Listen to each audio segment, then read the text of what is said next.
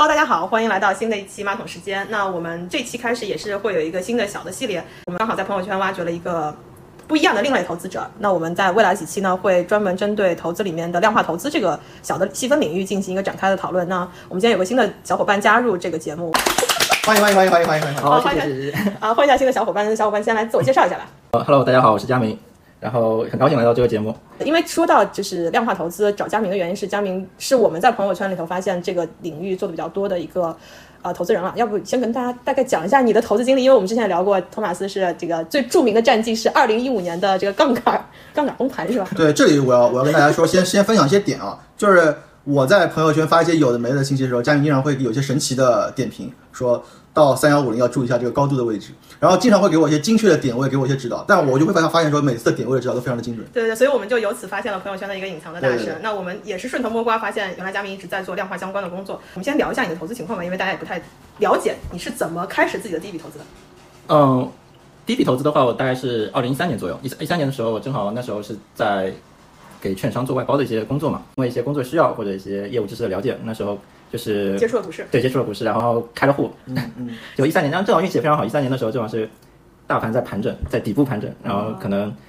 可能也正心好动了是吧对，正好正好有这个机会，公司说那你开去开个户吧，然后正好那我就就就顺顺藤正好趁这个机会，就是正好就是开了个户，然后正好也就买了这只股票。对然后那怎么第买到这只股票呢？第一只股票是我朋友推荐的，好，大大家都是从朋友推荐，我有一个朋友推荐了我一个股票。对对对可能问十个人有九个人的起点是这样的，我朋友给我推荐了一个这个，于是我就哎，对，而且大部分都是因为我朋友战绩不错，然后或者说他哎听说这个股票最近可以涨，我觉得刚好对，我主看了要股主要我那朋友那时候正在做审计，然后他可能觉得这家公司有潜力，嗯，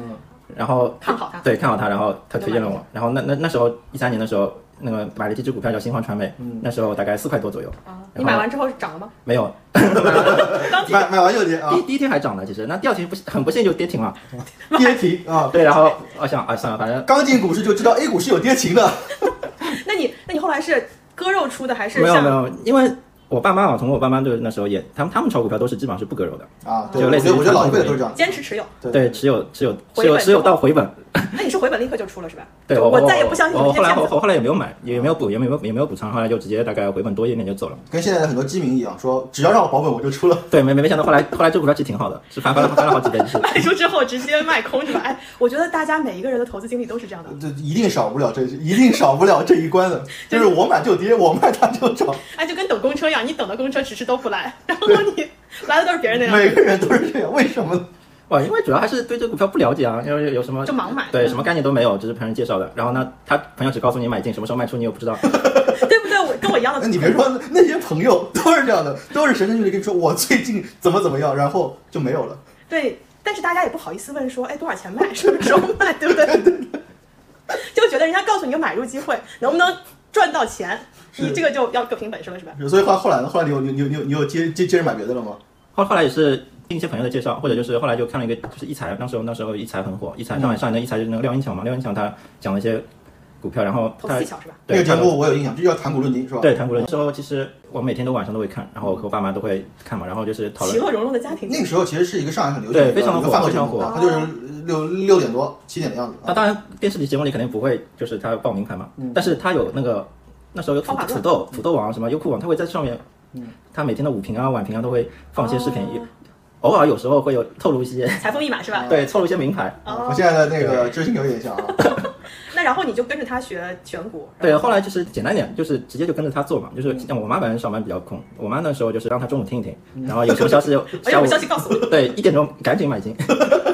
哎，那你那个时候就大家哎，大家大家的逻辑都是一样，先听朋友，然嗯后听那个股评其，实大力也不是现在才有的，其实原来对就就就已经这个这这这这一挂了。嗯，那然后这这段过程中，你整个的投资体验是什么样子的？投资体验其实还可以哦，因为正好正好正好整个大环境是往上走的，就是所以说可能是赚了点钱。那赚了点钱呢，可能就又有新的想法膨了。胀了对，就想，哎，为什么他能选出这些股票，我就不能呢？啊！啊，然后其实廖文强他其实每周都会，每周日好像都是会讲一些技术面的分析嘛。那时候因为那时候我就非常感兴趣，然后就去研究了一下。学习了一下技术面的分析，对不过我觉得佳明可能跟很多人还不太一样，嗯很多人一般是这样的，是哎，我听了他说的，我亏了，我为什么亏钱呢？我为什么亏钱呢？然后我想想我应该去学习。但佳明不是，佳明是说，哎，我跟着他赚钱了，如果是我的话，我跟着他，那我接着跟着他买就行了嘛。但是佳明说，啊对操作哎，也挺他开心的他还去进了一层，说我他为什么能赚钱呢？我要学到他的本事。对，对，后这来就是学霸和我们的差别。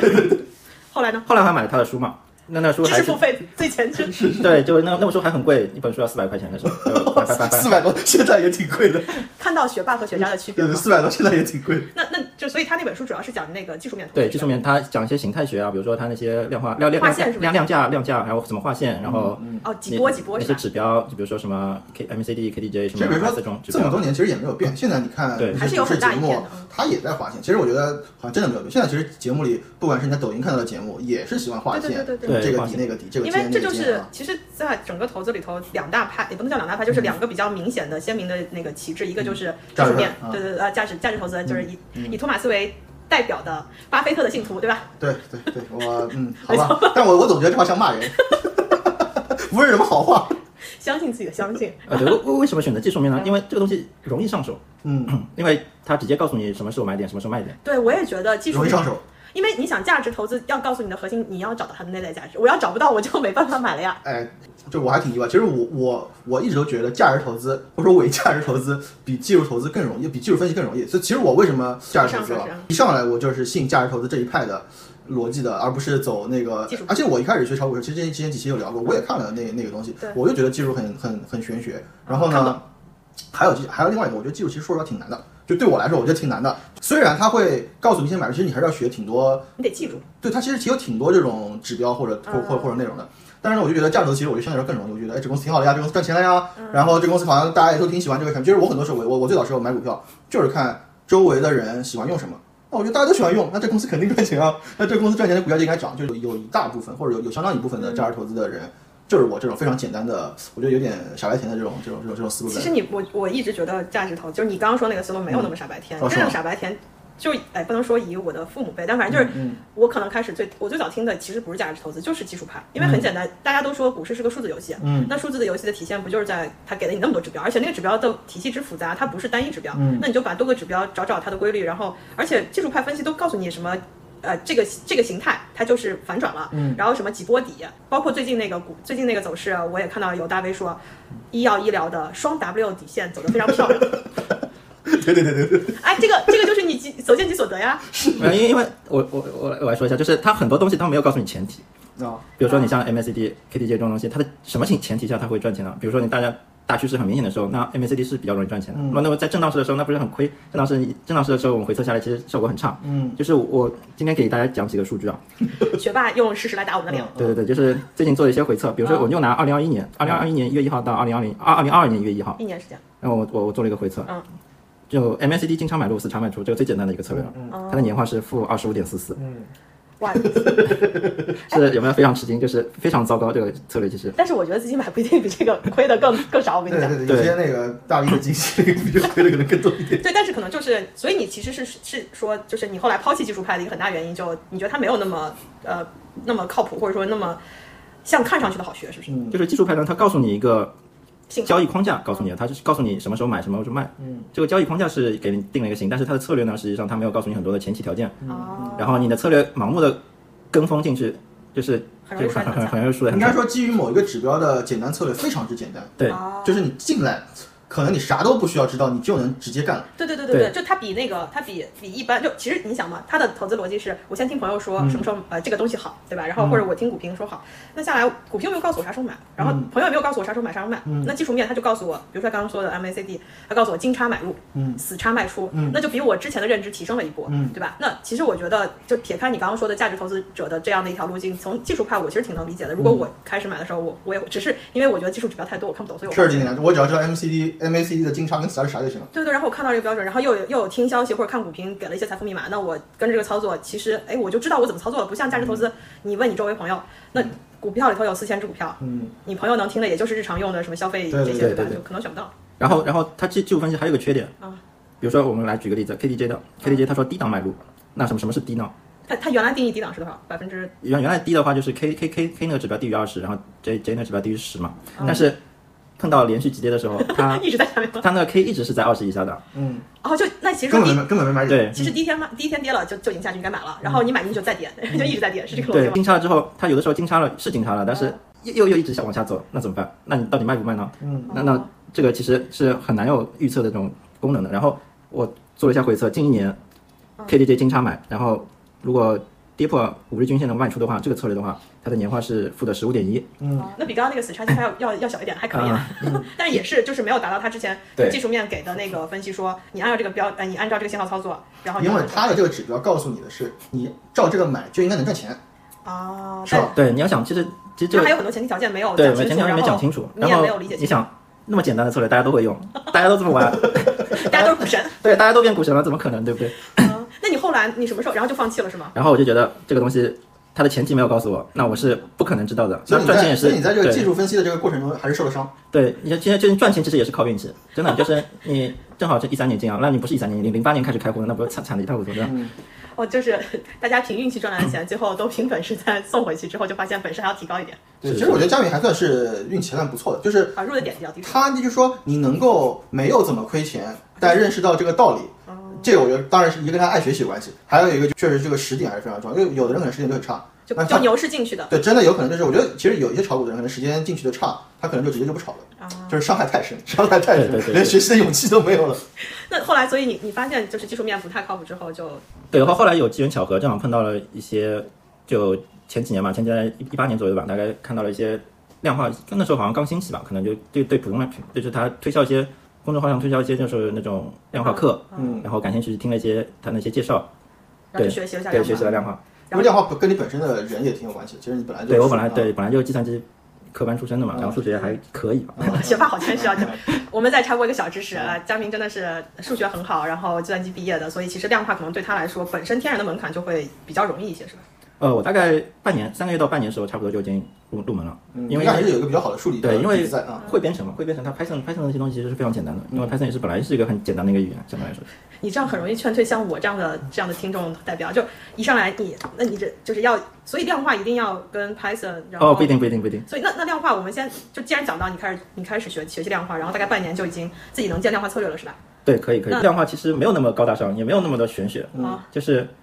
大家可能以为量化是那种什么程序化交易啊，对或对者对对对或者那种什么高频交易，实际上并不是。嗯嗯其实我们简单点，从最简单的开始吧。啊你像量化，其实就是我们建一套数学，根据历史数据、大数据，嗯然后建一套数学模型来做一些做一些预测嘛，嗯或者做一些图表或者怎么样，来方便你来判断这个趋势的变化。啊，那那我是不是其实可以更简单粗暴的说，如果我们不用量化这个听上去特别高级而疏远的词，嗯，其实它就是一个数据分析，对然后做了一个数据模型，是然的嗯后做了一个数据预测，其实它就是一个基于数据的一连串的分析，挺像技术面，但是它可能。你可以说，我也我也不知道，它跟技术面最大的你觉得差别，跟你之前抛弃了的技术面最大的差别是什么？主要是它有些策略它是基于一些科学依据的，但统计学的吗？统统计学、统计学方面更多一点，然后他会告诉你，他会可能会预先提醒你做一些，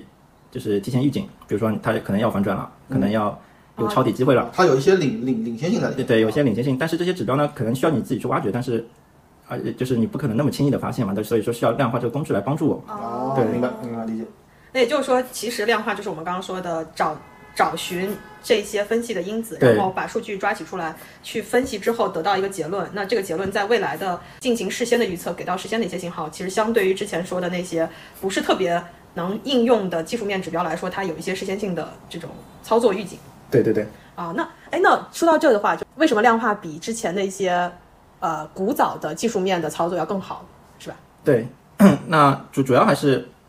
其实我们做量化的话，可以从一些就是简单的一些简单的一些图表来分析吧，就不一定你要开始就是有大数据的，比如说你像我们对于我们这些可能小白。哎，你还记得你做的第一个量化策略是什么吗？第一个量化策略啊，就你拿什么数据来分析吧？第一个量化策略可能就是在回测 MACD 这种事情。 刚开始学量化的时候，你根本不知道该从哪里入手。嗯，那首先呢，你就要先怎么怎么入入门呢？首先你要知道量化需要哪些工具，然需要后哪些嗯工具？像如果简单一点的话，就是比如说我什么都不会，嗯进什么编程都不会，金融知识什么都不会的话，那简单点就是通达性里面，通达性里面有那些选股策略。哦，你就直接一致的选股策略，嗯对，就等于他做的可能会更加好一点，他就会你就把那些条件输入，比如说你选一些 ROE 大于多少的，啊，这个我也用，其实同花顺里面也有，对啊，哦，所以你，所以也就是说，刚刚讲它最，呃，量化，如果如果要如果要开始这件事情量化，第一步做数数据分析，如果你现在没有什么概念，你其实去参考别人的，对，就相当于现在已经这么成熟的各种数据分析在、在投资这个首行业。先你要看前前面的人是怎么做的，就是你先学习他们的策略，去看看他们的策略，然后你想想这个策略靠不靠谱，然后你先做一下回测，做完回测之后，你可以在它的基础上再自己稍微改一改，或者加工一些，或者再增加一些其他的一些选股条件或者怎么怎么样，再回去测，就感觉会有一种非常 很愉愉快的那种什么成就感，我是觉得有这种成就感。我我我已经感受到学霸给了我们一个解题的思路。其实它很大核心讲是在做数据分析嘛，然后去找到那些因子，就你怎么去得到一个预测结论，嗯取取决于你找到了那些决定的因素是什么。然后如果你自己不会做作业，对吧？你先去找找别人怎么做作业，然后先。根据别人的模型去算，去学习它是怎么算，就就跟我们之前说，我们在看易大的一些操作的时候，就是他已经把那个步骤列给你了，你就按照那一步、一步步算，算完之后，你可能就理解学霸是怎么解题的。那你理解他怎么解题之后，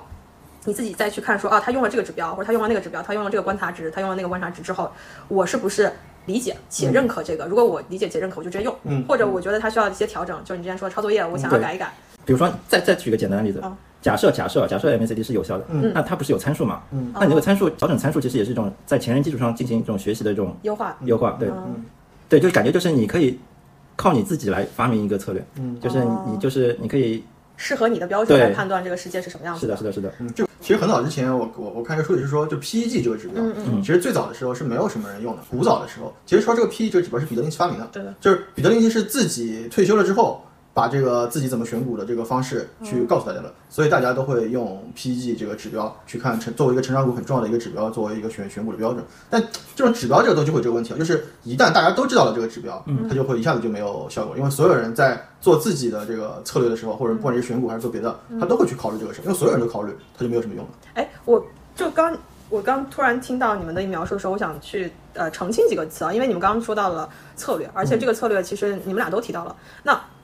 策略这个词，我们现在听到的理解，比如说你会经常看到你的。呃，投资策略是什么？嗯或者说，如果再跟我们今天主题特别相关的是，之前我们在看基金的时候，也有基金的分类叫什么量化投资策略的基金。嗯那这个跟量化之间有什么关系呢？因为其实刚刚在描述的时候，有很大一块程度，比如说同花顺也有这种什么按按 ROE 或者是按 PE 或者 PEG 等于多少这个东西来选股，嗯选股它其实是选出了一个标的池，嗯然后但是标的池这个东西它也是个策略嘛，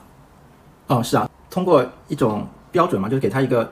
筛选的条件来选出你想要的东西。那其实就是就等于你通过那个量化就假设就通过一个量化来选出你一个 portfolio，然后就是你可以来验证这个 portfolio 能不能跑赢，比如说你能不能跑赢沪深三百什么样什么样。其实如果你跑赢了，证明是一个非常好的一个策略。啊，所以策略应该是包含两步，就跟你讲的那嗯个交易体系一样，就交易体系包含两步，第一步是选择，第二步是交易。嗯那他刚刚说的就是你选一个 portfolio 或者选一个组合的这个池子，那我们刚刚说的那些。呃，量化策略就包含说，我以哪些标准把这些标的放到这个池子里头。然后他刚刚说量化其实就是我池子建好，那总我总有一个交易策略。嗯这个交易策略是我什么时间点买和我买的仓位是多少，这两个加起来组成了一个叫完整性的对对对量化策略。量化的优势就是你可以随时回测，比如说你想到一个策略，但是你不知道这个策略好不好，那怎怎么来验证好呢？好不好呢？你就需要回测嘛。那回测的话，其实做量化这方面就可以帮助你解决你那种信就是信心不足的问题对信心不足或者这种交易模糊的这种概念，就是什么样的策略好，那到底好不好？我要试一下，试一下，试一下就可能会好。嗯嗯，对哦，对然后这就个是试一下，其实就回测告诉你试一下的结果是什对么。哦对对量化不其实用用真金白银试。对，量化带给你更多的可能性，就是让你觉得你可以有更多的思路去，这个你可以发散性思维嘛，比如说就是可以啊，找不同样的因找不子。同找不同的对，可以找因子，也可以不同的找不同的交易进出方法，就是找不同的买卖点，然后你可以不停的回测来，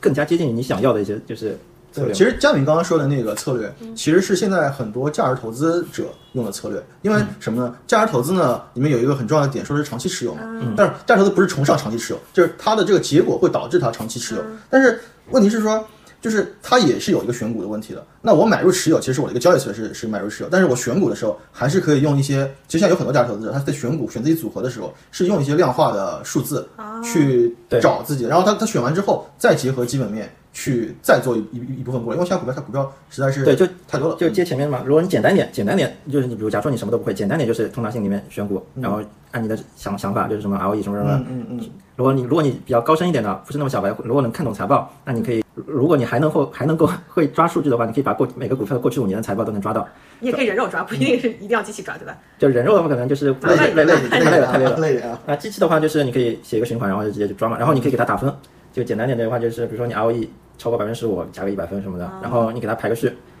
那那其实你就对这只股票的它的那个就是基本面的情况就有个了解了。啊，那可能有的股票会很好，打分就比较高。打分比较高，像茅台、海天啊这种，基本上就是非常高的高高分选手。这个其实呃我觉得就可能就解决了我之前一直有有的一个困惑，就是其实我觉得很多就所谓的价值投资者，他的这个量化量化，对它的体系呢，有一有有一点模糊，它倒也不是说没法量化，它其实也有一定的就是指标来来来理解当。小但红是书是吧对对，就比如说，如果说像像你刚刚说，如果有个 scorecard，啊我就把我，因为如果说你有一个理念，你一定是可以把它做就做一个排序的嘛。啊但是如果说有时候你的排序比较模糊，就比如说像我，我经常会有一个观察列表，啊但，这观察列表有的时候对我越来加说越多是吧？对对，会分不清主次。但是说呢，如果说我能够结合我认为好的指标，当然我我也不一定一定去买排名第一嗯嗯的嗯，嗯嗯就是有可能我的主观选择凌驾于我的这个排名之上。但是如果说我有一个排名，那我就好像就确实是比原来那个更有条理或者更对有，有的时候你会会发现有一种意外惊喜，像像比如说我之前就是选六十只股票，选就就按照前面的那种打分卡，按排序，按分数高高到低排序，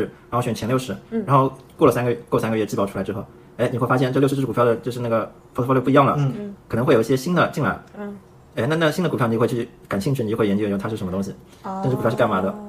嗯，嗯对有的时候会有这种意外惊喜嗯也是一个找这个股票的一个，就因为我们不可能知道这么多股票嘛，它通过一些指标来找，就可能说，因为我们要找新的标的去去买入嘛，那可能就通过这个这个每次出季报之后，根据这个数据筛基本面，然后去找找合适的标的，也是一个通过基这这这个这个量化找标的的一个一个对，一个同样的方式话，你还有一种方法就是看基金基金持仓，嗯，你可以爬一些公募的基金，他们公募的话就是也是每个季度会披露一次嘛，对嗯嗯，那那可能会有大概十几天的延迟，嗯但是也是会有发现意外惊喜的。你就看那个公募爬出来的那些股票，看就公过募重仓是吧？对公募持仓持仓这段时间过三个月，发现哎有什么新的股票出来了，嗯哦你就会对这只股票会非常感兴趣，就是哎，所以我听下来，就是刚刚你们在说的时候，我突然脑海里对“量化”这个词有了一个比我之前盲目的一个理解更具象化的理解。其实我们说量化，最开始我就我个人理解量化特别门槛高的原因，就是我觉得它一定要写一段算法或者建一个模嗯型，然后搞一个不会编程语言或者不会 Python，你可能都没有办法开始做这件事情。但是我们如果真的回去看，其实你刚刚有一个点点破我是。嗯价值投资，或者我们也都别说投资，就说日常生活。嗯，你老板经常跟你说一件什么事情，你能不能量化你的工作结果？嗯嗯，就其实说白，怎么就聊到工作了？对对对，其其实是一个道 理，是这个逻辑吧？就是我们在说你要衡量一个东西的时候，你一定要让它可以被衡量，可以被衡量不就等于可以数量化这个东西？那其实量化这个词，我不知道是翻的问题还是怎么样，就是它变成量化之后就觉得很很难以靠近，但实际上我们每天在日常上说的是你要能比较，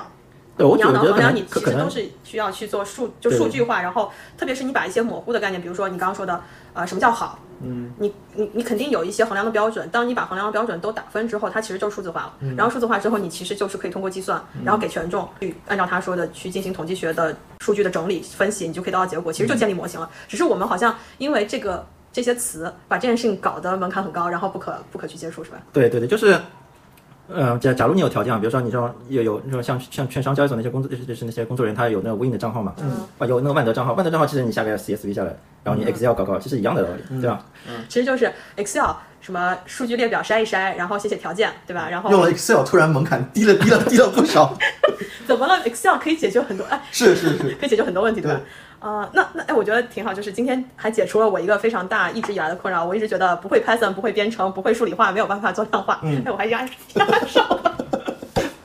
但是今天听下来，实际上我们也就是，甚至包括之前我看易大有一篇文章特别点醒我，他说最简单的量化策略五就是股债五五五五比，它就是个量化。我当时瞬间就觉得哇，原来对，这个我也这个我也看过，就是他说通过回测是说，如果你股债无误的话，大部分大概可以比你这个纯股的收益要高一个点，而且就每你年对，啊差不多。我我这边回测下来，好像是我就拿二零二一年，哦二零二二年，一二零二一年一月一号到二零二二年一月一号。嗯。然后就是股债平衡的，就中证五百和那个五幺幺九九零华宝天意，嗯然后结果是大概年化零点八左右，啊，会会多个零点八左右。接近百分之一了，这是样是子。是，因为它本来是一个多年的这个复合年化嘛，其嗯实占比测的是一年嘛，对，所以所以就是大家其实不要觉得量化这个词听到很多地方，因为它跟很多高大上或者是很多高门槛的东西一绑定之后，就觉得、啊我不配，智商没有这么高，其实就不能去参与。实际上，我们今天听下来，啊、可能今天是量化的第一第一入门课啊，它其实就是一个我们把日常观察体系变得数据化，然后变成一个给一些模糊的指标做一些精准的数据分析的基础的转化之后，然后你的你自己决定的模型或者你自己决定的规则来去做数据的回测，让让这个回测结果不断的去优化你观察这个世界或者说你对未来做预测的这样的一个结果。当你能力不断的精进，比如说你学了 Python，比如说你会读财报了，嗯比如说啊，你甚至会去，你有万德的账号，然后把那些下下来，对吧？因为万德账号还挺贵的，嗯对，就你有了更多的条件之后，你可以做更多的事情，可以更精准的去做一些预测。主要是哦 能够定制化，你就就是做你想做的，就是要相信自己嘛。因为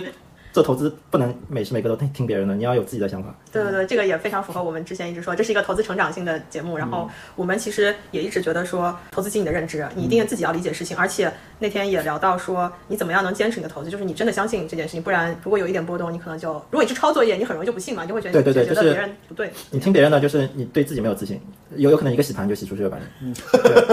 对，对就事后后悔嘛，就就非常怕的卖空是吧？对，就是就是因为你没有这个概念，就是你对你不知道你的交易到底是什么，对是什然么后你对你可能拿也拿不住，赚也赚不到，还可能被伤害的遍体鳞伤，然后离开这个其实可以当做提款机的地方，是吗？ 我已经感受到学霸其实已经把这个市场当做了一种提款机了。 嗯，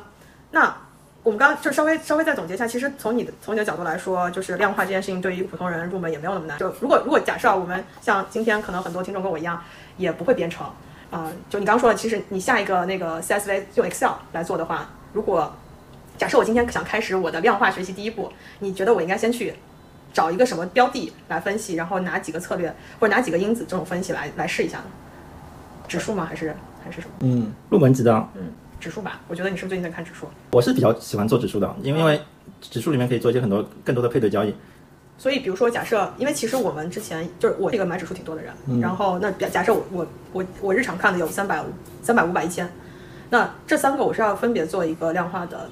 就如果我想从这三个标的来开启我的量化学习的第一课，我要去找什么样的数据去做数据这个分析呢？因为我自己做股指期货更多一点，我我对就是最近因为行情不好，行情不好，那资金进场很少嘛，它嗯就存量资金博弈。那存量资金博弈就是前段时间七月份，特别是七月份的时候，它一千和五百就是偏离比较高是吧？对偏离度很大，然后就是赛道非常的拥挤，大家都把钱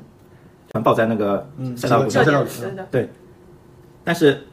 你可以通过看看那个一千和五零的月度涨跌幅，然后看它的之间的剪刀差，月月度涨跌幅剪刀差，你会发现哦收集从一六年开始到二零二二年，大概五呃五六年的时间，然后你去看，发现它那个剪刀差达到了九十五分位，嗯，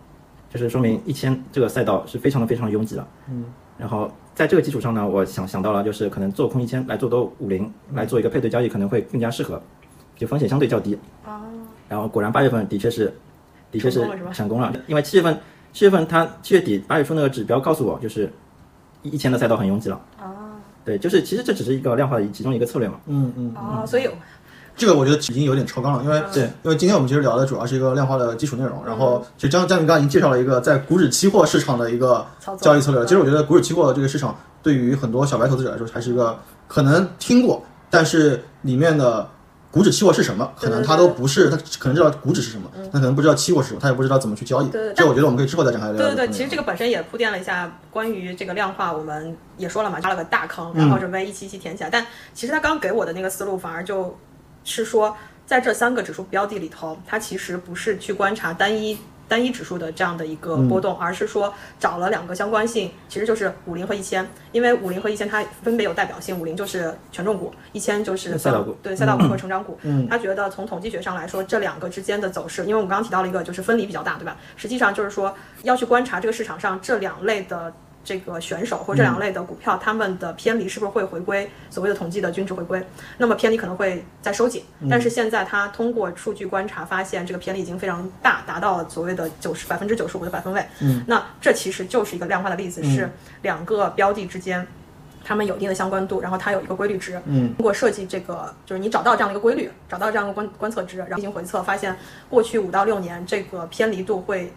当它特别大的时候，它一定会有个收紧的趋势。所以你发现，在七八月份已经达到了一个非常大的偏离，那么下一步它应该再重新收紧，所以你做了一个相关的操作。嗯那尤其是我刚想想到，就简单一点，如果再简单一点的话，你可以就是就是通过就是收收集一千的近一年的数据，嗯近一年的数据你可以看现在的估值，就是比如说、啊对呀、对呀、对呀、对，去看按一千的估值，然后你看它估值在那百分位是多少。这个其实是我之前在看芯片指数的对嗯时候，芯芯片 ETF 的时候，我当时还说，哎，对，在芯片 ETF 的时候，不是刚当时还跟你说，我看了一下芯片 ETF 从历史高位，大概就是一嗯一九年的高位跌到现在，已经跌了百分之七十还是百分之多少？对，我想到一个词，就是一千嘛，你可嗯以看中证一千，中证一千它的 E ETF，、就是看它那个价格价价格的 PE PE E 指标，PE 指标，然后就是你可以拿一年的数据，一年的数据，然后你去看什么时候就它大概在多少百分位的对时候，百分它位是就不是是就是高对，估一了？般就是还三三三三十分位以下， 三十分位以下是比较安全的。对对因为我刚刚听那个五零那个一千的这个这个逻辑啊，我也有一些感觉，就是说，因为佳明其实不太做这个具体标的了。对对，不太做这个指数投资，或者他主要做的股指期货嘛，或者做大宗商品的这个这个期货交易。其实我们本身做指数投资，因为我做指数比较多嘛，其实指数投资本来就会把这个刚刚说的那个 PE 的百分位，嗯，或者 PB 的百分位作为一个很重要的一个观察点，作为自己一个买入买卖出的一个标准。然后，其实我们在看一些别的评论的时候，也经常可以听到，就是其实刚刚嘉宾说那个五零跟一千的那个逻辑，嗯因为资金链的这个问题。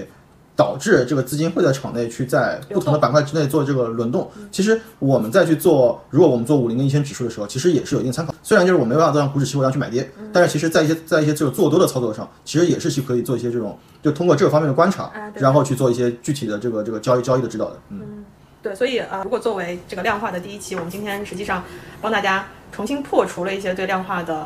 门槛。我我今天听完，我觉得我又可以了。 对，没有那么高了嘛，今天我也可以了。对对对，没实际上，这就是一个数据数据可视呃数据可衡量化的一个动作。对然后大家把呃自己日常对于投资一些观察，可以找一些指标有数据值的指标去做观察，然后你选定之后，可以用历史数据来检验嗯你定的这个指标，它到底选出来的是什么东西，然对后非常有意思。 使他感觉到自己的快乐，就然后去验证了自己的一个假设推理之后，如果被验证通过，那你可以在未来的操作里头去检验，就包括上次我们之前聊行业，不是欧总也那个瑞也说了嘛，就是他有一些技术面的信号告诉你要买入，它其实也就是一些数据化的指标量化之后告诉你说对现在买点了。就看你在哪个环节来使用这个东西。嗯对对对对对，好呀，那呃，我觉得这个深坑的第一第一期，我们今天其实差不多就呃可以聊到这里了。后面还有刚提到了一个小小的坑，这个股指期货，那可能会涉及到一个比较多的概念补充。嗯、后续的话，佳明可能也会针对一些。